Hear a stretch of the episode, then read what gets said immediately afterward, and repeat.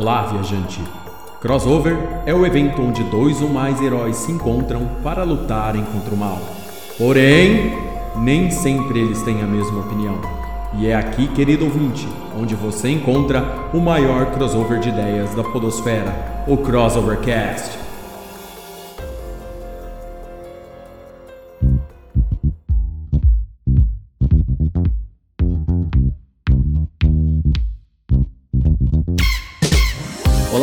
Sejam todos bem-vindos a mais um Crossovercast, o podcast que é um crossover de ideias e faz parte do site www.crossovernerd.com. Eu sou Léo Palmieri e hoje é o nosso primeiro episódio de podcast de 2020. E para me acompanhar na noite de hoje foi feito um time seleto de nerds de nosso site. E a primeira participante de hoje é ela, aquela que não deixa meu cartão de crédito estourar com colecionáveis, Andressa Palmieri. Boa noite, galera. Vocês viram que quem controla os gastos aqui em casa é a mulher. Mundo louco esse. É, muito louco mesmo. Diretamente do bairro mais perigoso de São José do Rio Preto, está ele, nosso químico e especialista em animes, Pedro Fusaro. E aí, pessoal? Não é chato estar sempre do lado do vencedor? Ah, você não sabe, você não sabe ainda, você não sabe ainda. Vamos ver. Dos confins da faculdade mais barra pesada da nossa cidade, está o cientista que vai criar a primeira colônia no espaço, Bruno Azevedo. Néfilo ou não, todos reconhecem que essa lista é a melhor. Da fronteira Rio de Janeiro, Minas Gerais, o homem que se encarregou de produzir heavy metal a funk carioca, Amaro Assad. Boa noite, galera. Já pode falar de Frozen? e finalmente, estreando em nossa equipe e no Crossovercast, aquele que foi incrivelmente difícil de contratar e acertar seu passe, Vladislau Biller Jr., ou carinhosamente como é conhecido, Juca. Fala galera, Juca fica mais fácil de falar, eu sei, não precisa ter vergonha, é melhor usar Juca que a gente se comunica mais rapidamente. Muito bom estar aqui com vocês, espero que seja a primeira de muitas. Neste episódio especial, nós do Crossovercast vamos falar das nossas escolhas para os melhores filmes e séries que assistimos ao longo de 2019. Fique conosco e veja nossas escolhas.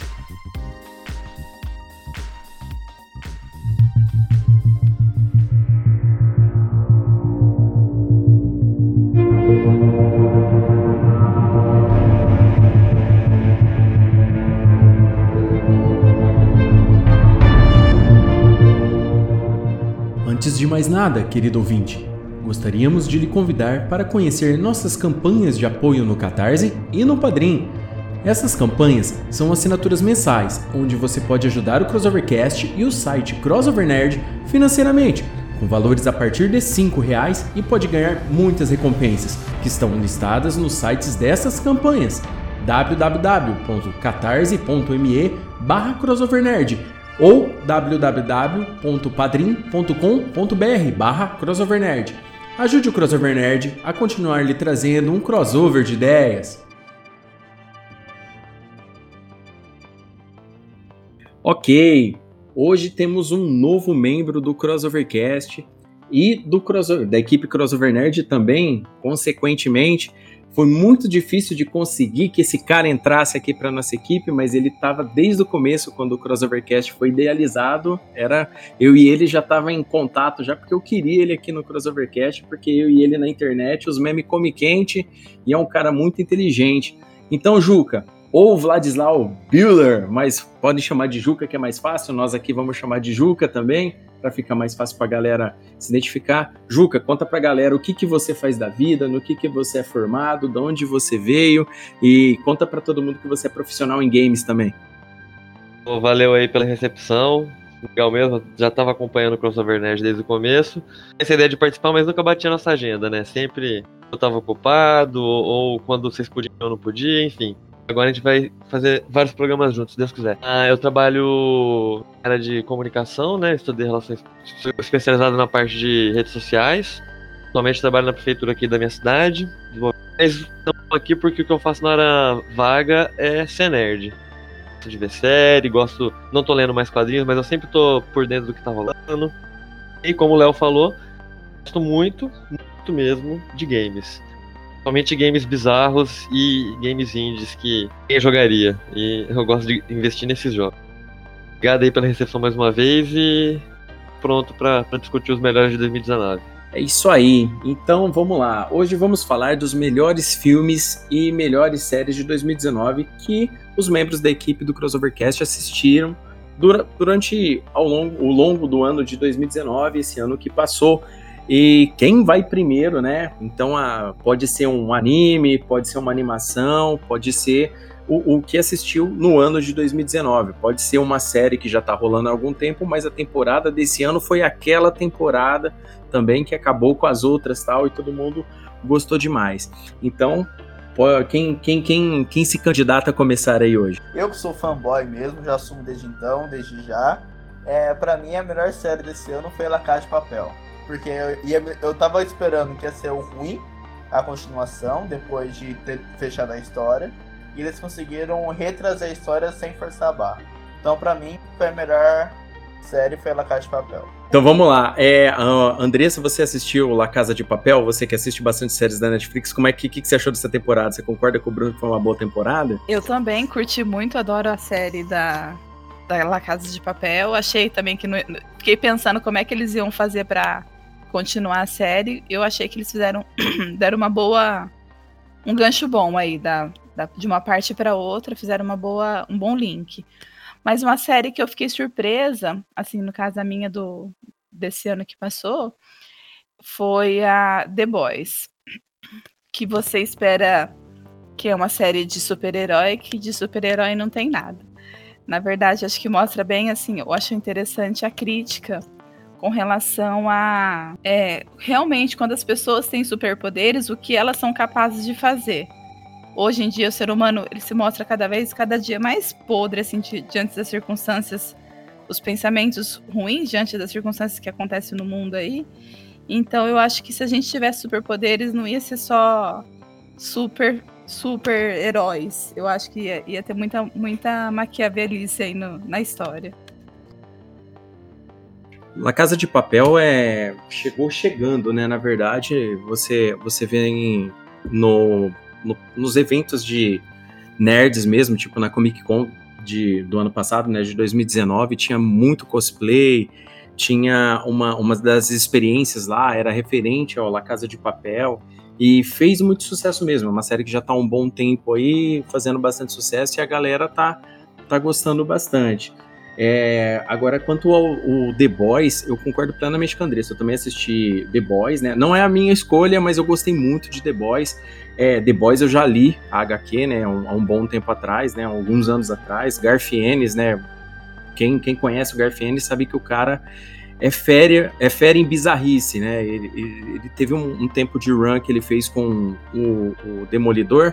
Demolidor não, desculpa, com o Justiceiro. Ele fez uma run no Justiceiro com de alguns anos escrevendo Justiceiro e ficou muito bom. É, eu recomendo muito a galera aí, se depois quiser procurar na Amazon aí, Justiceiro, Man, Mãe Rússia, cara. É muito fera, é muito bom. E, na verdade, muita coisa da, da série do Justiceiro, por exemplo, na Netflix, teve, teve, foi puxado muita coisa nesse período do Garfienes, né? Na, é, na, na, na, desenhando, é, roteirizando o personagem, né? No caso. Então eu gostei bastante. La Casa de Papel faz muito sucesso. Mais alguém concorda com La Casa de Papel? Alguém uh, também assistiu? Ou The Boys também? Como é que tá aí? Entre La Casa de Papel e The Boys, eu fico com The Boys, obviamente, porque eu não sei, eu, eu, não, eu não gosto desse hype de, de La Casa de Papel. Eu já tô criando polêmica aí, desculpa, Bruno. É. Eu não, não, não. A série não conseguiu me tocar dessa forma que eu vejo essa febre toda normal. É que às vezes, né, é, na verdade, na verdade, um, um, conceito muito utilizado atualmente, né, é, é, é, de desconstrução. Então, tipo assim, o pessoal tem, tem muito desse negócio, né, que o The Boys pega, por exemplo, faz desconstrução de super-heróis. Ah, é, La Casa de Papel faz um, um, uma desconstrução do, dos poderes, mas, mas trabalha mais com, com aquela parte do, do, do assalto, daquele tipo de coisa, inteligência. É, depende muito, né? O, o, o, bacana dessas séries, desses filmes, é como ele pega diferente em cada uma das pessoas. Às vezes a gente pensa que uma parada um jeito, teve gente que não gostou de The Boys nem um pouco. Ah, pô, mas um herói que sai matando, né? Tem outro, outro ou quem fala, pô, La Casa de Papel, pô, seriado de bandido, que doideira é essa, sabe? Tem gente que que meio não assiste meio com a cabeça aberta e às vezes, tipo, é, ele só não, além de não tocar o cara, o cara ainda cria um preconceito às vezes, né? Da, da série. La Casa de Papel, eu sinceramente não. Eu manjo muito pouco, na verdade, eu nem assisti essa série. Né? A Andressa assistiu aqui todas as temporadas, mas a Andressa me conta, né? Geralmente ela faz um resumo para mim das paradas que eu não vou assistir. E eu achei bem interessante, eu achei bem legal a, a o, o, plot dele.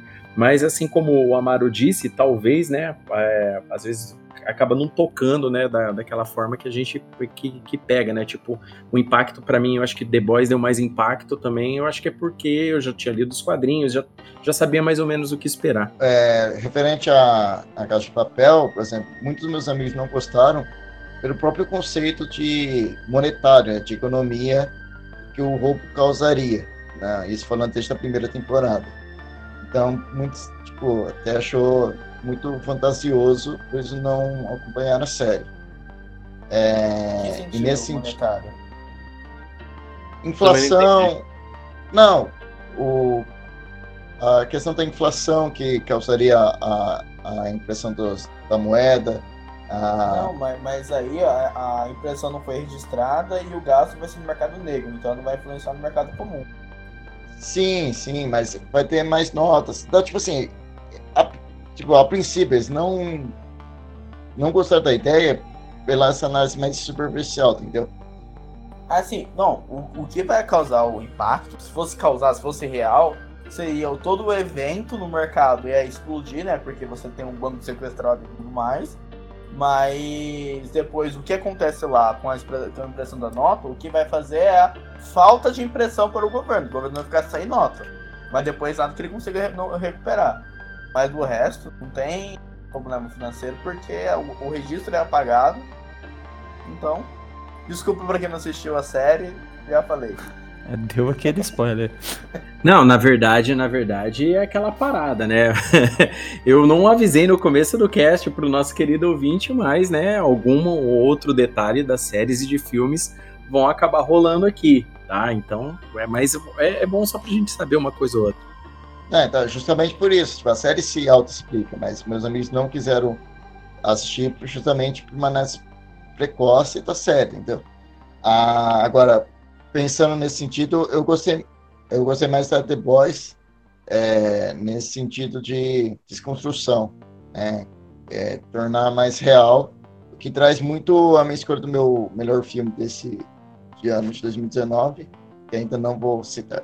Só para fazer um adendo aqui, spoiler normalmente é considerado spoiler quando não saiu o vídeo. Como a gente vai falar do filmes e séries que já foram estreadas no ano passado, teoricamente não é spoiler, porque já está disponível para quem quer assistir. Teoricamente. É, verdade. Tá certo. Verdade mesmo, faz todo sentido. Então, beleza. O, então tá aí. A, a escolha então de seriado do, do Bruno é La Casa de Papel da Andressa é The Boys. E vamos lá, nosso querido Amaro, nosso produtor musical. E aí, qual foi a, a sua série de 2019 predileta? Qual que você mais gostou? Então, cara, ainda não é The Witcher, ainda não é Stranger Things, foi Chernobyl, cara. Show. Show. Chernobyl, Cara, demais. Roubou minha escolha de série. não, nós estamos escolhendo juntos aqui. É, que, exatamente. que, cara, é, é angustiante, cara. Porque você vê uma coisa que você sabe como aconteceu, ele é ficção, mas ele é, logicamente, baseado em, em fatos reais. E você vê, tipo, a galera na ponte. Isso já é spoiler, enfim. Mas spoiler do, do primeiro episódio. A galera na ponte, olhando, achando bonito o reator pegando fogo, tá ligado? Tipo assim, você olhando assim, você, putz, cara. E o mais legal disso é que isso é um fato real, isso realmente aconteceu. Sim, Tô sim. Ponte, muito legal, né? A historicidade da série é o grande ponto. Também seria uma escolha minha, eu confesso que você também roubou um pouco de mim. aí, aí foi o que eu combinei ali pro, pro seu primeiro a falar nisso. É... Eu, só, eu só não escolhi porque eu não assisti mesmo, porque deu muita vontade pela crítica, por tudo que me falaram. Mas a história, a história em si já se fala muito bem. Sim, cara. É, ganhou. Foi indicado a 7 ou 8 Globo de Ouro e ganhou 3. Foi anteontem, eu acho, a, a, a premiação. E, cara, é, é, é, sensacional, porque eu sempre gostei muito da, dessa, dessa história, desse episódio. É, só que ver é, de uma forma mais. É, não, não pode se dizer mais explicado que não é um documentário. É, é algo escrito baseado em. Mas. Cara. Sim, sim. Mas, cara, é muito bom, cara. É, é, uma, é, é, é uma angústia que é, é boa de, de, de, se sentir. E foi a série que mais me tocou nesse ano. Bacana. Então, então no caso, o Pedro também é Chernobyl e, e, o, e o Juca também Chernobyl. O que mais vocês podem falar aí pra gente sobre, sobre Chernobyl? Algum, algum detalhe ou outro que vocês gostaram bastante? Fora essa narrativa desse acontecimento histórico aí durante a Guerra Fria? Pegando do que o Amaro, o Amaro falou agora, é, também sempre tive muito interesse, né, por, por, essa história do Chernobyl, porque eu acho que é o mesmo caso de todos nós a gente viveu isso, pequenos, de longe, através do, do jornalismo brasileiro, que seja, fizeram algo presente na nossa cabeça, junto com o Césio, Césio 137, né? Pois é, eu ia falar do Césio 137 agora também. E ver dramatizado é muito legal, né? Porque uma história que a gente tava meio que presente de um jeito gostoso de consumir, sabe? Sim. Achei um grande destaque da série. Foi isso que eu tentei falar e não consegui. Você conseguiu botar a, as palavras transmitiu pra cá, eu joguei pra lá, tamo junto. É isso aí, vamos levantando bola aí. Então vamos lá, continuando com séries então. Então, a, a minha escolha de série esse ano foi Doom Patrol, né, ou Patrulha do Destino. É, foi a série das séries que eu assisti esse ano. É, ela quase perdeu para Kimetsu no Yaba, tá? Que é um anime. Ela quase perdeu, quase perdeu, assim, ó, quase perdeu. Mas é, a Patrulha do Destino é muito bom, tá? A Patrulha do Destino é baseado em quadrinhos também, como The Boys tá? Patrulha do Destino é, foi bem bacana, é, é, do, é do serviço de streaming da DC, né? E ficou muito boa para quem já acompanhou os quadrinhos do, da Patrulha do Destino, que é uma equipe da DC. Né? é uma equipe que teve um auge né, durante nas mãos do roteirista Grant Morrison. Então ficou bem bacana. Eles adaptaram muita coisa legal. Né? A série tem, tem, tem grandes nomes como o Brendan Fraser, né? Timothy Dalton, que já foi um 007 também. Então, é, é uma série que eu gostei bastante. Vocês chegaram a assistir Dom Petrol, né? Patrulha Destino, algum de vocês? Não. Não. Não. Não posso opinar. Tenho muito interesse, principalmente por causa da presença do Brandon Fraser, que eu acho ele um de ator, gosto muito de tudo que ele faz, sabe? Mas eu não cheguei a ver. Então, cara, o, o Brandon Fraser, no seriado, ele rouba a cena, tá? Ele, ele é o homem robô na série. E, e, ele é muito engraçado, né? Porque ele é como se ele é o, Brand, o Brandon Fraser, cara, o tempo todo. E a dublagem da série é muito bem trabalhada, é óbvio, né? Por ser uma série, ela, ela não tem aquele, aqueles, aquele dinheiro para fazer um monte de coisa fez os efeitos especiais de uma forma até que bem, bem mais honesta do que algumas séries que a gente vê por aí. Mas o roteiro da série foi muito legal, porque quando a gente fala em Patrulha do Destino, para mim que gosta de quadrinhos e tal, eu lembro muito da bizarrice que era, entendeu? Sempre foi, só para vocês terem noção, tem uma rua que é que é senciente, ela é uma rua que conversa, dentro de uma rua mora pessoas, essa rua viaja o mundo. É, é, muito esquisito. Tem que, tipo, tem que assistir a série para entender, entendeu? Mas é, é muito legal. Para mim, é, foi, eu acho que também pegou um pouco da nostalgia de quando eu era moleque, porque essa fase do Grant Morrison é um pouquinho antiga. Então faz um tempo já que eu li isso daí.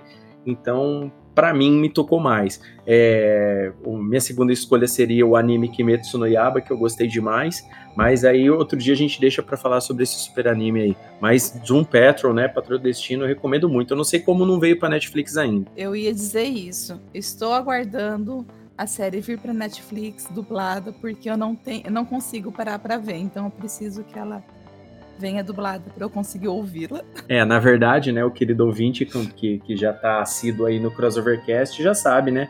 Como a gente já citou em episódios anteriores, que a Andressa assiste todas as séries da Netflix possíveis, né? Ela faz valer minha conta aqui da Netflix umas 15 vezes. Aí soma ela e as crianças, faz ela valer mais 20, e a Andressa também, porque ela é engenheira civil e trabalha com duas telas ao mesmo tempo, não dá para ela ficar olhando o tempo todo, então ela assiste as séries em modo podcast, né, Andressa? Na maioria dos casos. Né? Sim. Então, aproveitando que a minha série já vai citada, eu vou nomear meu anime favorito desse ano, que vai Vinland Saga. Tá bom, vai, você tem esse direito, vai, vamos lá, vai, vou dar, vou dar, vou dar uma, uma chance para você, vai. Você tava louco para falar desse anime, né? Eu acho que, que tava a briga interna entre você, entre Vinland Saga e Chernobyl atualmente, acho que devia estar tá pesada aí. Então, eu ia citar os dois, né? Como série e anime, né? Com assim, categorias diferentes, mas vamos lá. É, quem assistiu aí? Alguém? Vocês? Não. Aqui é um crossover de ideias. Todo mundo pensa diferente de você, cara. Pode contar aí para todo mundo. Então, uh, Vinland Saga é a história de Vikings. É, pense o seriado Vikings na forma de anime. É ele. Uh, é muito bom, que conta a história de um garoto tá, em vilarejo em busca da vingança pela morte de seu pai. É um spoiler, mas é logo no primeiro episódio isso. E, e a progressão da vida dele dentro da cultura viking. E ele procurando o que quer ser um guerreiro. E dentro da, de todos os personagens tem o meu favorito, que é o Askeladd, que é justamente o onde o nosso protagonista Thorfinn quer matar é, uma obsessão quase desumana é, e é incrível. Uh, Demon Slayer foi muito bom, sim, a nível de produção foi um dos melhores animes que eu já vi, mas a história de enredo não não supera Vinland Saga em nada, tá ligado? É, por isso ele é minha escolha. Bom, beleza. É, então, então, já que eu deixei você falar um anime, ô, ô Juca, você assistiu algum anime esse ano, Amaro? Algum anime esse ano que chamou a atenção de vocês, que gostariam de citar aqui? Cara, o Shingeki no Kyojin, cara, que é o Attack on Titan, que... Nossa, verdade, a temporada é, foi top. Essa temporada foi sensacional, eu tô doido, eu tô arrancando a pele aqui pra sair a próxima logo pra saber o que aconteceu. E o, o, o é, Demon Slayer, que chegou bem pra caramba. E você, Juca, assistiu algum anime? É... é... não, eu tô, eu tô em dívida com o mundo dos animes, cara. Faz muito tempo que eu não assisto nada. Cara, esse ano, esse ano teve uns animes e umas temporadas bem. É, o, o próximo Attack on Titan é um que eu tenho interesse de começar a assistir. Eu tenho, já conheço bastante, até porque eu tenho um amigo que é viciado, ele sempre fala, o Guizão. E eu, não sei se o Gintama teve uma temporada esse ano, mas outro que eu tenho interesse também é o Gintama. Que é muito engraçado. Gintama é bacanudo, cara. Gintama é, é Eu gosto de humor, então eu tenho bastante interesse nele também. Estou, estou zerado por enquanto. Nesse ponto eu não posso colaborar, infelizmente. Falando do Shinkeki no Kyojin, mano, realmente, é... eu só não citei ele porque ele ser uma continuação, né? Mas realmente, é... tô ansiosíssimo pra a continuação. Bacana. Então, então, de séries aqui, a galera é, pelo visto, né, um, um, unânime aqui que Chernobyl foi melhor, né? Ela teve três votos, né? Ela, ela teve três votos, Chernobyl, um voto para The Boys, um voto para Patrulha do Destino e um voto para La Casa de Papel, né, aqui nas nossas escolhas. É The Witcher, né, obviamente, né, vamos falar um pouquinho de The Witcher aqui, todo mundo aqui, eu acho que assistiu The Witcher, todo mundo gostou de The Witcher também, né? Mas é, mesmo assim, eu acho que não, não, superou algumas dessas escolhas, não, no meu ponto de vista, não. Eu tô assustado que ninguém votou em The Witcher, cara. The Witcher é, é, é muito bom. Ele não me tocou tanto quanto Chernobyl, pelo, pelo embasamento histórico. Mas, cara, que absurdo que é essa série. Talvez porque ainda tá muito fresco, né, no, nos nossos corações, é complicado falar. Tem bastante do The Witcher, sabe? Então, mas acho que seria muito arriscado ainda falar que foi a melhor de 2019. Porque o, o final da série não foi conclusivo, ele deixou em aberto. E pode ser bom ou pode ser ruim, né? Então, às vezes, ele pode ser a grande decepção de 2019, que ele cria um caminho para um lugar ruim depois. Sim, mas eu já vou deixar, já vou deixar a crítica de que a linha do tempo foi mal explicada. E Era isso que eu ia dizer. Eu é. gostei da série, mas ela ficou muito confusa porque eles não mostraram exatamente as linhas, assim, não deixaram mais nítido as três linhas de tempo. Eu só fui entender melhor depois que eu vi um vídeo a respeito disso, que a gente compartilhou no site. porque eu, sinceramente, fiquei um pouco perdida, achei meio confuso. Não tinha nenhuma referência, assim, não tinha nada escrito que estava em época, que época que estava, não tinha nenhuma diferença Isso. na, na imagem, por exemplo, um pouco mais apagada, um pouco mais amarelada, alguma coisa assim, que desse a entender em qual era a época que estava. Como ele e a, e a Yennefer não envelhecem, então ficou muito difícil de enxergar todas as, as sequências das, das histórias. Isso eu achei um absurdo, cara. Até a novela da Record bota o anozinho embaixo, assim, tá ligado? Até os mutantes, né? Caminhos do Até os coração. mutantes. Não fala mal não, que era boa a novela, viu? Porra, com certeza era boa. Uhum. É só uma questão de fotografia, é só mudar o tom do- da imagem que dava tudo certo. Então, mas eu eu acho que era uma questão de, de estratégia, assim, eles não quiseram deixar tão óbvio tudo, mas realmente é quem não era muito apto no mundo do Witcher, realmente é uma série um pouco contexto que realmente tipo, exige que você preste muita atenção ou você assista a série mais algumas vezes para você entender todo a- o caminho dela. Não, custava os caras colocar, tipo, ano tal, puf. Teméria, ano tal, puf. Nilfgaard, ano tal, custava? Custava. Perfeito, perfeito. Resolvi o problema, cara. Resolvi o problema. Quem sabe a gente até aqui votaria ela, entendeu? Como melhor depois disso. Plenamente, que assim, é. os Jogos, eu li bastante sobre o Witcher, não cheguei a ler os livros, então, teoricamente, eu teria me perdido menos. Mas a- assim que eu vi a Calante, vou ter que dar um spoiler. Ela morreu, aí logo depois ela tá viva, eu não entendi, eu não sabia se era uma magia, se era um sonho, ficou confuso. Até entender que tinha passagem de tempo, eu já tava no sétimo episódio da temporada. O capítulo que ele enfrenta a Stringe, por exemplo, ele enfrenta a Stringe, aí, tipo, cinco minutos depois tá rolando uma festa com os dois. Que os dois irmãos tá vivo lá, criança, você tá ligado? Então, tipo, a gente fica boiando. É. Também fiquei confuso nessa parte. Mas depois que você entende, é maravilhoso a série, né? Mas antes disso é muito. Concordo, eu acho que por isso, assim, a- eu, eu acredito que a próxima temporada vai ser melhor porque eles já vão estar conectados na mesma linha do tempo. Mas eu achei que essa foi uma grande. Foi intencional, pelo que, pelo que dá pra perceber, né, da, da produção. Mas eu achei que deixou a galera bem perdida. Eu fiquei perdida. Não, eu só queria acrescentar que o Chernobyl não teve o voto meu e do Léo porque a gente não assistiu. Talvez se a gente tivesse assistido também ganhasse os nossos votos. É só um adendo aqui. Que deu mais vontade de assistir agora. Eu também. É a me- a mesma história. Eu vou- ia votar se eu tivesse assistido, mas como eu não assisti. Não, e, e é um assunto, e, e é um assunto, assim, que, que a gente gosta. Eu e a Andressa, a gente gosta muito de, de acabar assistindo alguma coisa, assim, com fatos históricos. Eu sou um, um, um adepto do- da história, vocês sabem disso, que eu gosto bastante de história. Período de Segunda Guerra, Guerra Fria, eu sou super interessado em ficar sempre lendo sobre isso, né? Então, é, eu, eu com certeza gostaria muito de, de, da- do resultado da série. Provavelmente ela me tocaria da mesma forma que tocou vocês aí. Muito bacana saber disso daí também, mas vamos lá, vou procurar assistir e depois eu falo pra vocês.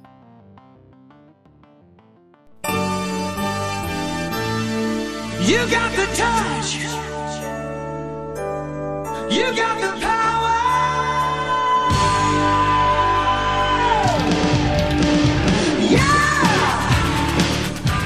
Fala galera, aqui é o Léo Palmieri. Está gostando do nosso episódio de hoje do Crossovercast? Está? Então vai lá, querido ouvinte, compartilhe com seus amigos. O Crossovercast pode ser encontrado no Spotify, no iTunes, no Deezer, no Google Podcasts e no nosso site www.crossovernerd.com. Lembre-se, você também é o herói dessa história.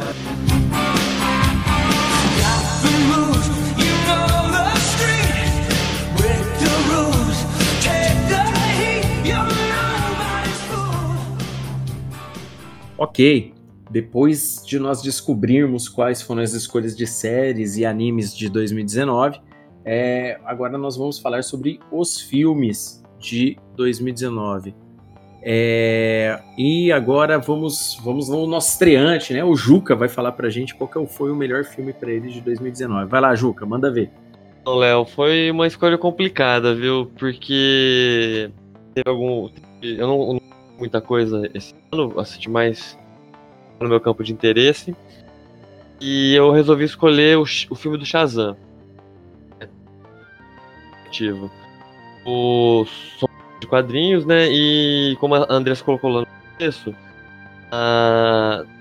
hoje em dia tem muita opção de série e de filme baseados em HQs, como a gente já falou, né? Desde o começo do podcast. Eu fico muito feliz com isso porque hoje em dia tem um tratamento em relação a, ao dos HQs é, que realmente você vê que eles estão pegando aquilo que você amava quando era jovem, tentando respeitar. Salvo ainda raras exceções, mas na maioria das vezes o produto final é muito bom. É, não sou um grande fã de Marvel, mas coisa e eu achei magnífico do, toda a saga do infinito, as referências que tinham algumas coisas de quadrinho, a, a estética do filme, sabe? Muito próximo de, de estilos, alguns quadrinistas. Ah, então eu resolvi escolher o Shazam por causa disso. Eu sou muito fã de DC. É, gostei do tom do filme, né? Que ele teve. Ele foi um pouco. é, tentando atingir um público mais jovem, né? A DC tentando ir para um caminho fora daquele estilo Christopher Nolan, né? Que eles ficaram meio presos naquilo. Então, é, eu acredito que é um marco até pro, pro da DC. é, Que, vierem, que vieram e que virão depois pela DC pra ter uma esperança de que vai ser algo legal, sabe? Que, que eu não sentia há muito tempo. Olha, eu, eu gostei muito de Shazam também. Eu, eu fui assistir, eu, Andressa, a gente assistiu com, com Aquiles, né? E a gente se divertiu muito no filme. O filme, de fato, ele, é- ele é bem, bem bacana. Ele tem bastante. Ele tem bastante. Ele tem um, tor, um- ele tem um tom heróico, né? O filme, né? Ele não, não deixa escapar essa parada de tom heróico do filme. E concordo com você, o tratamento que está sendo dado para filmes de quadrinhos, querendo ou não querendo, tá, tá, tá agradando todo mundo, tanto, tanto fã da Marvel quanto da DC. Séries E- também, de séries também. Pois é, então, tipo assim, tá, tá rolando um carinho. Tipo, os caras não estão só jogando o fanservice puro, entendeu? O fanservice, ele tem uma, ele tem uma inspiração. E se você já leu alguma coisa sobre isso, por exemplo, esse, esse filme do Shazam é baseado nessa nova origem dele, 952. Tem diferenças da, da HQ, mas, cara, funcionou muito bem na tela. Eu gostei também bastante desse filme, não é a minha escolha, mas é um dos melhores filmes que eu assisti esse ano. Eu me diverti demais. É um filme de super-herói, aquele pra comer com pipoca. Eu gostei bastante. Perfeita definição pra, pra assistir comendo pipoca. Também não escolhi é, como o melhor da- do, do ano, mas eu, eu acho que foi o melhor da DC que eu assisti. Eu gosto dessa pegada mais leve, mais menos dark, assim, que os filmes da, DV da, da DC acabam tomando. Ok, então a escolha de, de, de filme do, do nosso querido Juca é Shazam. É, Pedro, qual que foi seu filme do ano aí? Então, pegando o que eu falei que eu gostei bastante de Chernobyl, né? Um aspecto. Então, o filme que eu mais gostei foi Joker, o Coringa, o palhaço. É, eu adorei toda essa reconstrução do Coringa, uma coisa mais bem mais realista e achei sensacional. Inclusive foi assunto do, do nosso podcast, né? a gente fez um podcast específico, né? Só do filme do Coringa, né? É, a minha escolha do meu filme vem muito ao encontro da minha escolha da minha série, né? Que foi o Chernobyl. E uma coisa que mais pé no chão, que foi The Joker, o Coringa, o palhaço. É, adorei eles trazerem uma coisa mais real, a construção do, do vilão mais carismático do Batman. E é aí. É, foi assunto de, do nosso, de um podcast nosso aqui, querido ouvinte, para quem ainda não acompanha o Crossovercast, a gente fez também um podcast só específico falando sobre o filme Coringa, é, que foi bem bacana. E eu gostei também muito do filme Coringa, também não é a minha escolha, mas eu gostei muito do filme Coringa, eu achei ele um filme excepcional. É lógico, né? ele tem bastante referência, pra gente que ele é quadrinho, tem bastante coisa legal. É um filme com atores muito bons, a atuação do Joaquin Phoenix se ele não ganhar Oscar, aquela parada tá toda comprada, porque não, não, não vejo atuação melhor que ele esse ano, não. Ontem ele ganhou o Globo de Ouro. Nessa semana agora ele ganhou o Globo de Ouro já de melhor ator. Pois é, ele já tinha ganhado um, um outro festival uns tempos atrás, aí um pouco antes do filme estrear, o que o pessoal já tinha dado um, prêmio para ele. E a atuação dele foi, foi excepcional. Eu gostei bastante, né? E o Andressa também gostou bastante do filme Coringa, né? A gente foi assistir. Eu gostei mesmo, assim. Achei interessante a- o jeito que eles abordaram o filme, mas também não é a minha escolha de melhor do ano. O, o- o Bruno, é, Bruno e Amaro, vocês assistiram o Coringa? Vocês gostaram? Ainda Cara. não assisti. Cara, foi Só um dos melhores filmes que eu assisti esse ano. Não, não só esse ano, mas os melhores.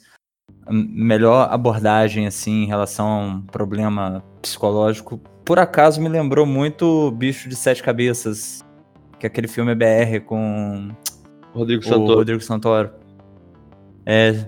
Cara, filmaço, filmaço, mas ainda não é a minha escolha. Então, Amaro, por favor, então, já fala a tua escolha então aí pra gente aí do, do seu filme predileto. Cara, então.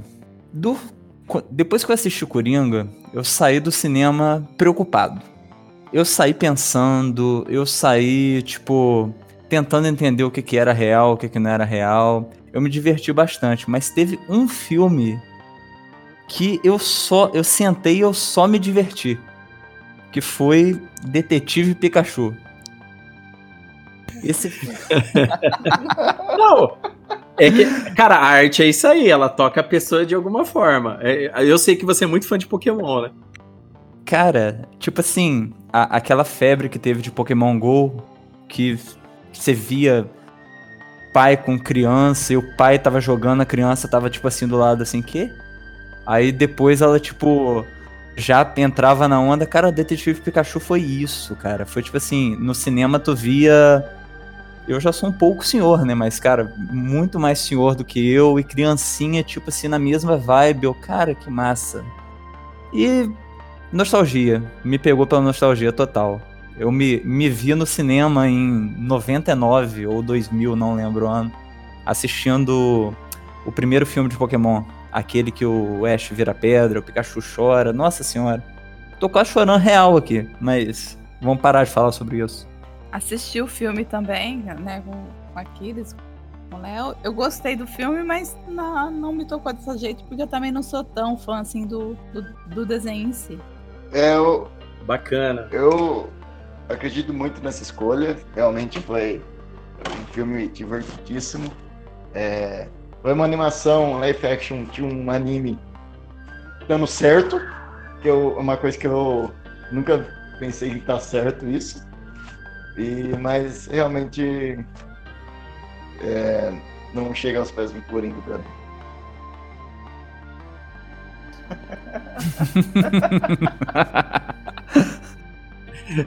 né, faz, faz sentido, né? Faz Tem que, sentido. tem, que- tem que, tem, que- tem que ter um. um é, que nem eu falei, né? A, a parada da, da arte, do filme, é, o, o inter- é interessante a gente sempre saber como que ela, que ela marca a pessoa, né? Não, e, mas ganhou o prêmio de melhor live action de anime. Competiu só com ela mesmo. Não, mas se for mesmo, parar também. a- não, mas, não, vamos falar sério. que, que anda saindo de live action de anime, igual a gente falando lá de remake e reboot. Né, Quando a gente fez o Nossa podcast Senhora. de remake e reboot, que a gente meteu o pau nos live action aí. Agora fala sério. É, o Detetive Pikachu, eu acho que a ideia foi muito boa, da forma como eles fizeram. No final das contas, foi um live action. No final, pra mim, eu acho que ele foi um pouco mais honesto do que a maioria desses outros live action aí, que os caras tentaram enfiar o enlatado em você, entendeu? E mais nada. Eu acho que a única competição vai ter o, o Detetive Pikachu é pro Sonic que vai lançar. Eu acho que é a única competição que.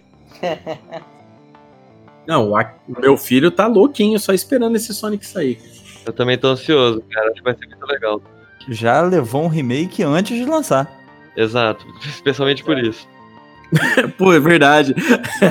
a galera meteu o se pau. lançar e fica ruim ainda. Não, o pior, o, o, o bom, o bom, o bom de tudo isso é que às vezes, né, a, a produtora que tava fazendo, tipo, ela, os caras até que foram humildes, né, entender que, cara, ficou muito porco, tá? Eles trocaram uma versão cracuda, né, do, do, do Sonic por uma versão melhor, né? Porque o outro tava parecendo que tinha fumado crack, velho. Sei que tinha doença. É, né? Parecia que ele tava desnutrido, cara. Como é que ele ia correr daquele jeito desnutrido, pô? Tava passando mal, coitado. Então vamos lá. é, Então, a escolha do Amaro, né? Detetive Pikachu e Bruno Azevedo, qual que é a sua escolha de filme de 2019? Olha, vou ser sério. Eu tô entre dois filmes, um pelo coração, outro pela cabeça. Vou comentar rapidamente, você falou no final o. o. minha decisão. Pelo Pode, meu coração. pode falar os dois, manda ver, vai. Manda Pelo meu ver. coração, eu acho que é Toy Story. Pelo mesmo motivo que o Amaro comentou, do, da nostalgia, né? Se você parar pra pensar, o primeiro filme que lançou foi ano que nasci, mas a, a época que ele realmente, né? Porque um filme nunca lança só no ano que ele faz sentido. Mas ele fica anos e anos, o filme 2, filme 3. Eu era criança, como era o Andy lá no filme. Quando eu tava entrando na faculdade, o Andy também tava entrando na faculdade. Então, meio que o filme foi a trajetória da minha vida. E aí, o, o último filme, que foi a finalização de tudo, que eles conseguiram arrematar tudo, pra mim foi muito emocionante. Eu assistindo assim, foi uma. uma... Eu consegui imergir muito fácil no filme. Então, pra mim, pelo meu coração, é Toy Story 4. Então, é, o que me surpreendeu foi eles terem conseguido continuar a franquia, finalizar a franquia. Mesmo depois de três bons filmes, eles conseguirem ter um ótimo final. Bacana. Alguém mais assistiu esse filme do Toy Story? Eu consigo sentir o que ele, o que ele sentiu, cara. Essa, essa nostalgia, quando a parada é. Ela te toca, você, você perde alguns critérios. Não que o filme seja muito pelo contrário, é maravilhoso, é bem feito, é uma das, das animações mais bem feitas. É, mas é sensacional, cara. É a nostalgia falando. Bacana, cara. Então, meu segundo filme é o filme que é mais pelo raciocínio, pra lógica. É o filme Dois Papas. Alguém assistiu? Não, eu não, não assisti. É bom? É, eu achei que o filme foi muito bem feito, assim, porque eu tinha duas expectativas. Uma que ele poderia ser polêmico, por mais mexendo com a igreja, com as pessoas que são mais conservadoras. né? Eu achei que poderia dar uma treta e não aconteceu. E eu achei que poderia também ter uma censura, uma trava com certas questões. E o filme também não teve isso. Abordou várias questões polêmicas do- da igreja recente dos, do- da questão do, das opiniões, da, de toda a trama que passou a igreja nos anos. Tratou bem isso de uma forma sutil, mas tratando sem receio. E, e mostrou bem, bastante, como que funciona dentro, a parada dentro, sabe? E bem construído. Não pelo conteúdo, mas como eles conseguiram construir um negócio a partir de uma conversa. O filme não passa de uma conversa, uma conversa começa ao fim. E eu achei muito bem construído, elaborado, sabe? Bem feito, bem. Não sei explicar bem. É, e lembrando que esse filme é dirigido pelo Fernando Meirelles, Exatamente. da Cidade de Deus. É um, é um filme que tá todo mundo falando muito bem dele, né? Dizendo que é um filme bacana, justamente pelo, pelo, pela forma como o Bruno tava explicando. É um filme que é, o- ele é roteirizado como uma conversa, mas e trata de todos os assuntos, os assuntos assim, sem se exceder, né? Tipo assim, ele fala de uma abertamente uma situação pelas situações que a igreja está passando, como nos últimos anos, como foram as mudanças, sobre conclave, como funciona todo o, o aparato, né? é, episcopal dentro da igreja, né? Então, tipo, é, eu achei bem bacana também. Eu não assisti o filme, mas a sinopse me pegou. Tenho colegas de trabalho que assistiram o filme e disseram que o filme é muito bonito, que vale a pena dar uma assistida. Você chegou a assistir, Juca? Não, também não. Tá, tá na minha lista aqui. Assim, eu tenho certeza que vai ser bom pelos atores, né? É, até os filmes ruins do Anthony Hopkins são bons, porque ele consegue agregar um valor com o trabalho dele. O próprio Westworld eu não assisti muita coisa, mas é um cara diferenciado, né, cara? Não tem, não tem como ser ruim. E o, o, o outro ator, que ele era o Pardal no Game of Thrones, não fugiu o nome dele agora, ele nasceu pra fazer o Bento XVI, porque ele é um clone do, do- Desculpa, o, o Papa Francisco. Ele é um clone do Papa Francisco, aquele ator. Então eu acredito que o filme deve estar muito bom. Eu, eu gosto muito do- dos trabalhos do Fernando Meirelles. É, o Diário de Motocicleta é um filme legal. É, ele, ele foi, se não me engano, o produtor do Cidade de Deus. O, Sim. um filme dele que eu gosto muito, muito é o Jardineiro Fiel. Não sei se vocês já viram esse filme. Que eu acho que é com, com o cara que faz o Dragão Vermelho. Esqueci o nome dele agora também. É, Jardineiro Fiel é muito bom, fala sobre a indústria farmacêutica na África. É, então eu tenho certeza que é ótimo, mas eu ainda não consegui assistir. Tá na Eu só lista. não vou citar as polêmicas que o filme entra por eu não dar spoiler, porque o filme é muito recente. Né? 20 de dezembro foi o lançamento dele, então. é, fica só nessa. Que eu só afirmo que todas as polêmicas que teve a igreja, ele teve como citar isso de uma forma interessante. Mas quais Legal. eu- depois vocês que assistam, vocês que lutem. Sem ser apelativo também, né? Imagino. Então tá aí, é, as escolhas do Bruno, então, né? Uma do coração e uma da razão, né? Pra variar, né? Todo cientista é assim, né? né, Bruno? Desse jeito. Mas, mas muito bacana as escolhas, né? O ouvinte que tá aí pegando essas opções aí, vendo as nossas opiniões aí, né? Vale a pena ir lá dar uma passada pra assistir, é, pra curtir, pra conhecer é, esses filmes, né? Porque às vezes é bom sair um pouco do mainstream, né? E isso é um pouco pra mim também, né? Porque às vezes eu assisto muita parada focada em alguma coisa e acabo deixando pra trás coisas boas como Chernobyl, por exemplo, né? Que, que o pessoal tá todo mundo elogiando. É, ganhou o Globo de Ouro, né? Aqui três membros do Crossovercast aqui tiver, escolheram essa série, por exemplo. Então eu vou falar do meu filme então agora, tá? O- a minha escolha de filme pra esse ano que eu mais gostei, que tipo assim, foi um filme que eu gostei demais, é, foi Homem-Aranha no Aranha Verso, né? Que eu- a gente foi assistir no longínquo janeiro de 2019, mas é um filme que a gente foi assistir com as crianças aqui. Eu adorei esse filme. Quem mais assistiu Homem-Aranha no Aranha Verso? Cara, eu vi e realmente é incrível. É, é uma ótima opção, sabe? Sua escolha foi muito boa mesmo. É, ele conseguiu fazer vários. é, trazer alguns fatores que às vezes geram polêmica, como a questão de diversidade, etc., sem ficar chato. É, Ele conseguiu beber de várias fontes do- dos quadrinhos, de outras séries, né? Ele, ele, ele foi muito bem referenciado a, a história, o- os, os próprios multiversos. É, foi uma puta jogada da, da, da Marvel, né? Por, pra, porque tinha, tava tendo muita crítica que os filmes da Marvel estavam ficando tudo igual, né? Os, os live action. É, eu, eu colocaria ele na minha lista também. Eu te dou um voto adicional meu aí pra, pra melhor filme. Homem-Aranha Aranha Verso, muito bom mesmo. Eu gostei muito do um, um detalhe bacana que é bom a gente citar pro ouvinte, né? É, que você citou aí sobre o multiverso, né, Marvel, né? Pra quem é leitor de quadrinhos e assíduo sabe que a parada do multiverso da Marvel, a Marvel nunca trabalhou com o multiverso, tá? A Marvel chegou uma época da produção dela que saiu há muitos anos atrás um- algumas publicações com, com, com umas histórias alternativas, tal, tipo, mas isso daí na verdade saiu desde os anos 70, só que nunca, nunca foi tratado como outra terra. A DC soltava uma história alternativa e dizia, ó, essa era a Terra 25, essa é a Terra tanto. A, a Marvel nunca teve disso, mas a Marvel tinha histórias alternativas que eles chamavam EC, né? E se o Wolverine matasse o Professor Xavier? E se o Homem-Aranha fizesse parte do Quarteto Fantástico, né? Tinha vários disso. Só que isso não chegou-se um tempo, foi ficando para trás.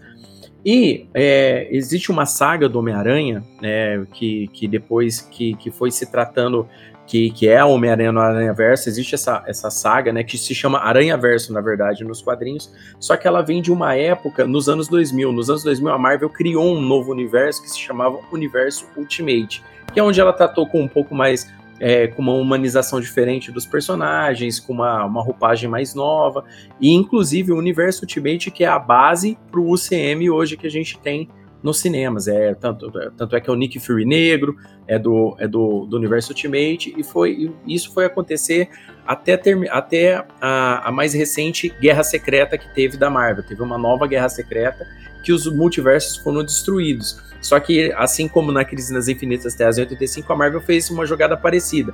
Fez tipo uma união do que tinha de bom em alguns mundos, né? E no caso, o Miles Morales, que é o Homem-Aranha principal do Homem-Aranha no, no Aranha Verso, que é um menino negro, né, tal e tudo mais, que é o Homem-Aranha, ele também é o Homem-Aranha junto com o Peter Parker no universo 66, que é o universo principal da Marvel, né? Então, tipo assim, Homem-Aranha no Aranha Verso, assim como o Juca falou, trata muito bem o multiverso, as versões do Homem-Aranha, aquela versão mulher do Dr. Octopus ficou demais, divertidíssimo. O Rei do Crime é mal em qualquer terra que ele tá, e foi bem bacana também. A, a tratativa da vida do Peter Parker, né? O Peter Parker é um ferrado na vida, né? Em qualquer multiverso que ele, que ele faça parte também. Então é um filme que eu gostei bastante. E, e valeu aí, Juca, por ter dado um ponto positivo aí pro, pro Homem-Aranha no Aranha Verso. Mais alguém, fora o Ju, que assistiu o Homem-Aranha no Aranha Verso? Eu assisti também, né? A gente foi assistir junto com as crianças. Gostei muito, me diverti muito, mas ainda não foi a minha escolha pro filme do ano. É, ele tá entre, junto com o Shazam, claro, né, com, com concorrente, mas eu acho que esse sai melhor que o Shazam pra mim. É, foi muito bom também ver esse filmão. É que eu sou DC boy, então eu tive que escolher o Shazam, sabe? É uma questão de honra. Teve jeito. né? cara, mas o, o Shazam surpreendeu muito, cara. É, tipo assim, né? É totalmente válido pra, pra, pra, pra questão, assim, pelo, como a Andressa tava falando. A DC tava vindo naquela. É, naquele universo sombrio tal, e o negócio não tava pegando, cara. Precisou dar um up. Tanto é, o, o trailer aí, depois o ouvinte, vocês aí, não sei se vocês viram, o trailer de Mulher Maravilha 1984. O trailer já começa com uma música do New Order, velho, só pra já, já tirar aquela. Meio já começa good vibes total já. no rastro do Guardiões da Galáxia, né? De resgatar os anos 80 e tal, bem legal isso. Pois é, os Guardiões da Galáxia, por exemplo, né, da, que a, o- como a Marvel tá fazendo, tá trabalhando eles, eles conseguiram adaptar bem essa forma deles nos quadrinhos, porque eles são bem uns heróis mais assim, a- away mesmo, só, e ficou muito bom, cara, com, com música anos 80, com, com good vibes mesmo, a galera assiste e sai do cinema divertido, pipocão total, cara. É, e a DC tem que arriscar mais filmes assim. É, é- é entretenimento, né? Tem, não pode esquecer. Não é obra de arte sempre. É arte. Mas não necessariamente uma obra-prima de arte. Então, se preocupe em divertir o público, que, o, que a consequência artística vem depois. É, depois de, de Aquaman, eles pegaram a mão muito bem. Aquaman pode ser citado que não é um filme desse ano, mas. Putz. Não, não, mas mandaram bem com o Aquaman, cara. Eu acho É. que o Aquaman que começou a abrir mais a cabeça dos caras e falar, ó, gente, eu acho que a parada é mais essa aqui mesmo. Porque o sucesso que o Aquaman fez mundial de bilheteria, pô, pegou aquele filme da Liga da Justiça e jogou no lixo. Que na verdade já tava no lixo o filme, né? Então foi fácil jogar no É, exatamente. É, é bem por aí, né? Não dá pra Foi- defender, né? Não vai dar só defender colo- aquele Batman fazendo piada, não. É. Foi só colocar o filme nele mesmo. Então vamos lá. E agora, né, é, a, a hora mais esperada da noite, né, a, a decisão da minha esposa, né, dependendo da cara que ela olhar pra mim, eu tenho que votar do lado dela, gente. Você sabe como é que é quando a gente é casado, é diferente essa parada aqui. Mas vamos lá, Andressa Palmieri, qual é a sua escolha do melhor filme de 2019? Olha, eu sou bem democrática, eu gosto de, todo, de todos os filmes que o pessoal falou go- que eu assisti, eu gostei muito. Mas assim, acho que eu tava esperando mesmo, era o desfecho dos Vingadores. Sou bem Marvete. e eu gostei muito do Ultimato. Eu achei que eles conseguiram amarrar bem todos os do, 11, 12 anos aí de investimento no- nos filmes. Eu, eu curti pra caramba. É, o Ultimato veio com tudo, né? Não, é, é, na verdade, todo aquele esse trabalho que a Marvel fez, né? Amarrando o- os personagens, colocando aquele easter egg aqui, um easter egg ali, deixando aquela, aquela parada de, de, de cena extra para puxar um outro filme ou para puxar uma referência, as pessoas foram ficando muito, muito curiosas com o produto final. É lógico, né? O, o, filme traz um, o, filme traz um, um- desfecho meio que, no final das contas, era esperado, mas foi bem épico, sim. Tipo, não dá pra negar que o, como o- foi trabalhado todo esse, esse universo Marvel, não tem como a gente, a gente negar como foi bem, bem feito no final das contas, como o filme divertiu, é, as audiências ao redor do mundo, a gente vê na internet o pessoal filmando de dentro do cinema, né? A famosa cena do Capitão América pegando o Mjolnir na mão, né? O martelo do Thor. Então, é, é, eu também achei o filme muito bacana. Eu gostei. Não foi minha primeira escolha, mas ficou aí no meu top 5 filmes do ano aí, porque eu achei que foi um filme muito bom. Eu fiquei satisfeito com, com todo o trabalho que eles fizeram. É, assim, fizeram uma parada de fã para fã mesmo. Parece que não, mas é muita. é, embora eles tenham, vamos supor assim, né? Colocado um Homem de Ferro muito diferente dos quadrinhos, inclusive do universo Ultimate, porque quem lê quadrinhos sabe que o Homem de Ferro não é aquela pessoa legal, não. Ele é um xarope do caramba nos quadrinhos. Mas ficou muito bom, ficou carismático, né? As pessoas se emocionaram com, com, com, com o filme. Então eu acho assim que, que, que, no final das contas ele atingiu o objetivo dele. Vocês gostaram também de Ultimato? Vocês foram assistir? Eu acho que todo mundo aqui assistiu Ultimato, né?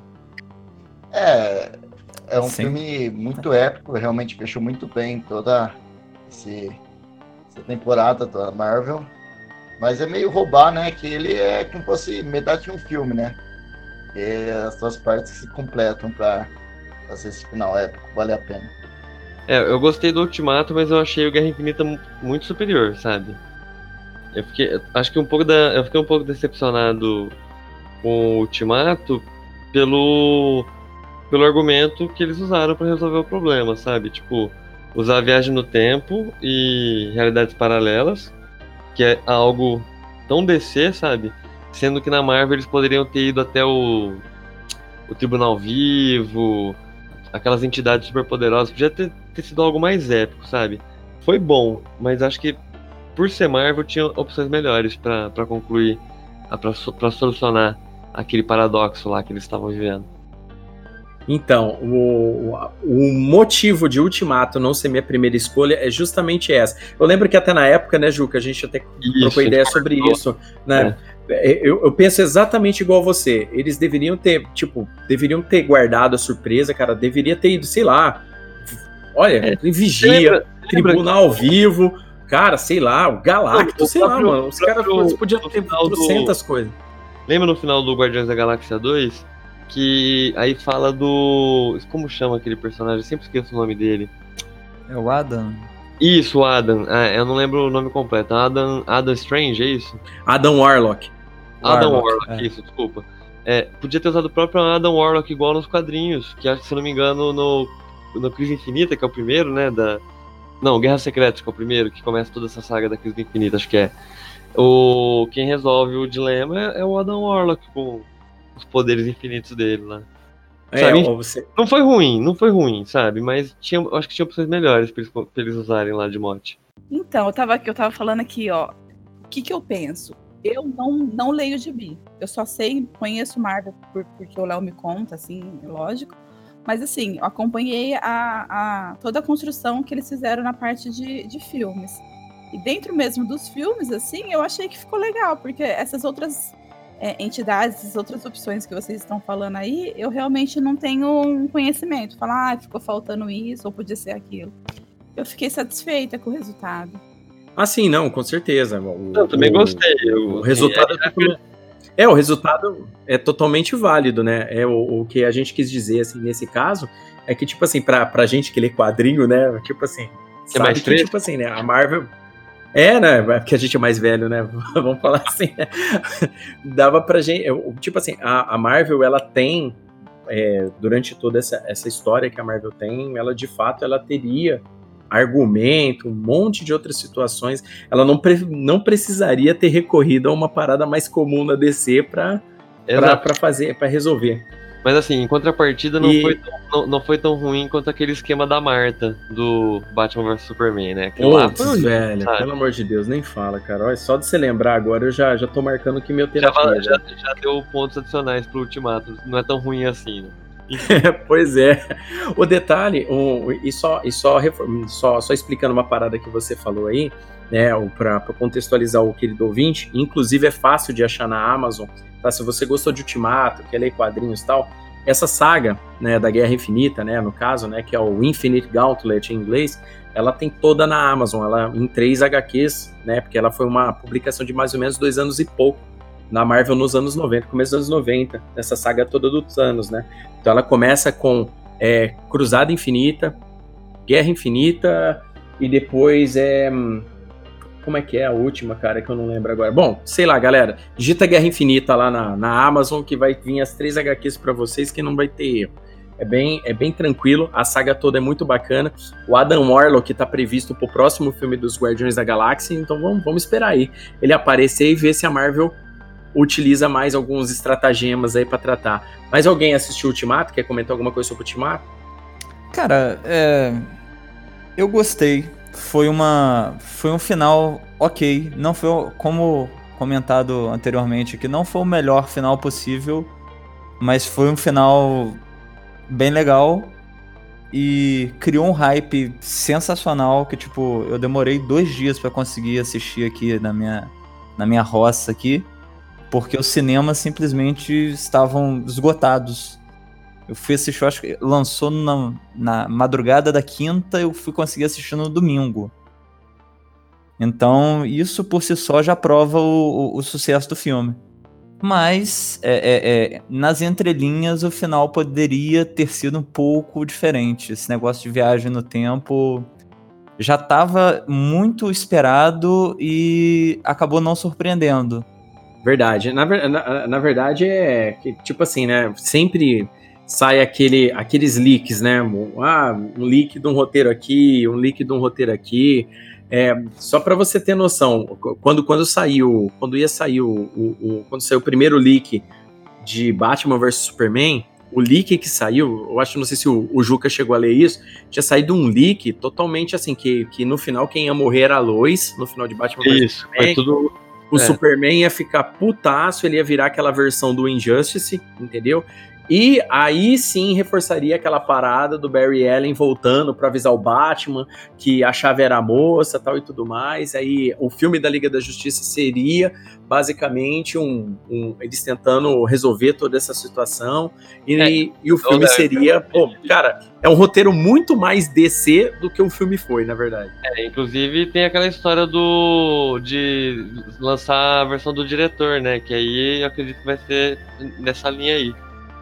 Então, o- tem, tem, a gente falou sobre isso, né, Snyder Cut, no, no, no podcast passado, né, no último podcast a gente falou sobre perguntas que a galera tava fazendo pra gente, e a gente, e, e dentro de umas per- das perguntas, o pessoal perguntou do Snyder Cut, né, que é, que é a versão do diretor, né, que é a versão que o, o Zack Snyder tinha pro filme, não a versão final que ficou, que é do Joss Whedon e barra Warner Brothers, né, então, tipo assim, o, o pessoal tá esperando, né, o, o Zack Snyder fica tweetando todo dia. Olha, gente, isso aqui é uma foto do set aqui. Olha só como é que era diferente. Aí mostraram esses dias a foto da Mulher Maravilha passando a espada na cabeça do Lobo da Steppe e a cabeça rodando, né? Que ele, no final do filme, seria decapitado e apareceria o Darkseid só pra pegar a cabeça e ir embora, né? Uma parada assim. Então, a, a gente não sabe, né? A gente não sabe se um dia, né, isso daí vai ser lançado, se a gente vai ter vai ter o prazer ou desprazer de ver essa versão aí, que a gente não sabe. O Zack Snyder ele fala demais, né? Se, se for pra ele entregar um filme tipo Watchmen, é, beleza. Se for pra entregar um tipo, um outro Liga da Justiça 2.0, não precisa nem passar perto. Então, é mais ou menos assim. Então, recapitulando, né? Andressa, Vingadores Ultimato. Eu gostei do Homem-Aranha no Aranha Verso. O Juca votou no Shazam, mas deu ponto pro, pro Homem-Aranha no Aranha Verso. O, o Bruno é, falou sobre dois papas e falou também sobre como que é o outro filme mesmo, o Bruno? Toy Story 4. Isso, Toy Story 4, que, que, que marcou ele é, com, pela nostalgia de ter crescido junto com, com a franquia. Né? O, o Pedro gostou do, do Joker, né? o Coringa, que é o filme que a gente fez, inclusive um podcast sobre ele. E o Amaro gostou de Detetive Pikachu. Foi bem variado, hein? eu achei que a gente fosse repetir muito mais a- as escolhas, mas foi bem variado. Eu achei que ficou bem bacana é, as nossas escolhas aqui do cast hoje. É, fez jus ao nome do cast, né? Exatamente, um crossover de ideias. Muito bom, muito bem lembrado. É isso aí.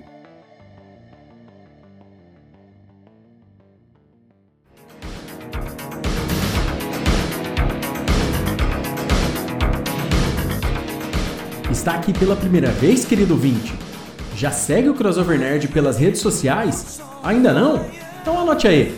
Instagram www.instagram.com.br crossovernerd O Twitter www.twitter.com.br crossovernerd E o Facebook www.facebook.com.br crossovernerd Todas nossas atualizações saem primeiro nas redes. Fique ligado, porque tijolo não revida.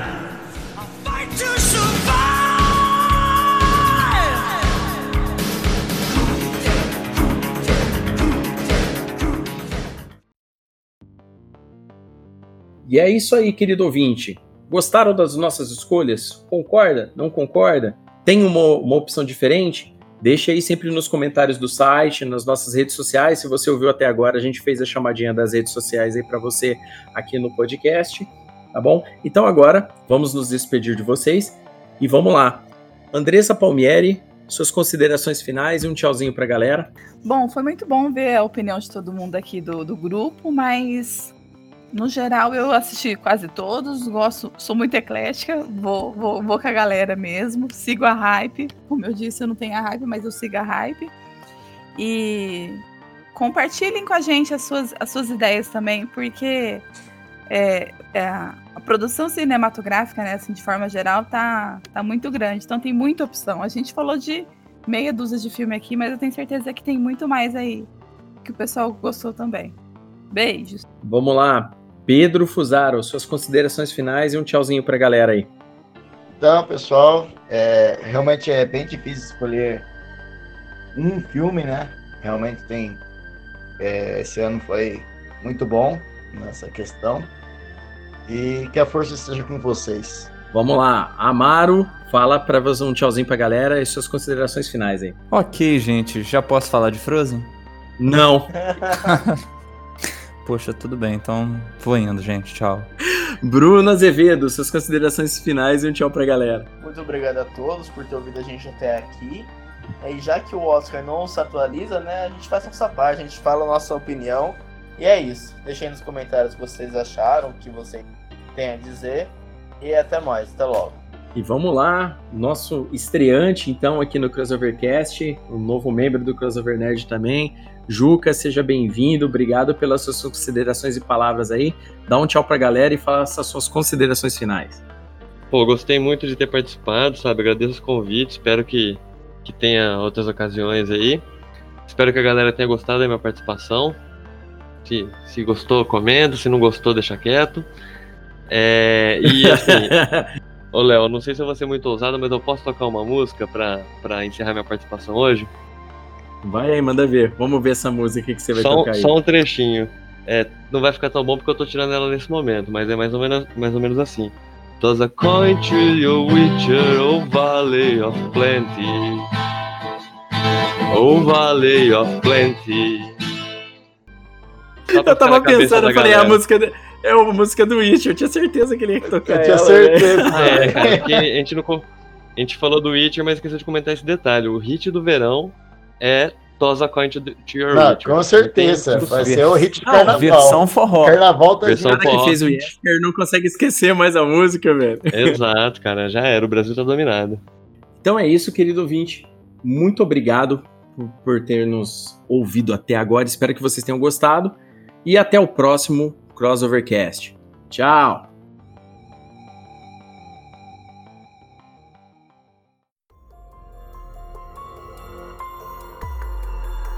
Obrigado por ficar até o fim conosco, viajante.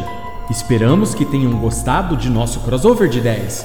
Compartilhe com os amigos. E lembre-se, você também é o herói dessa história.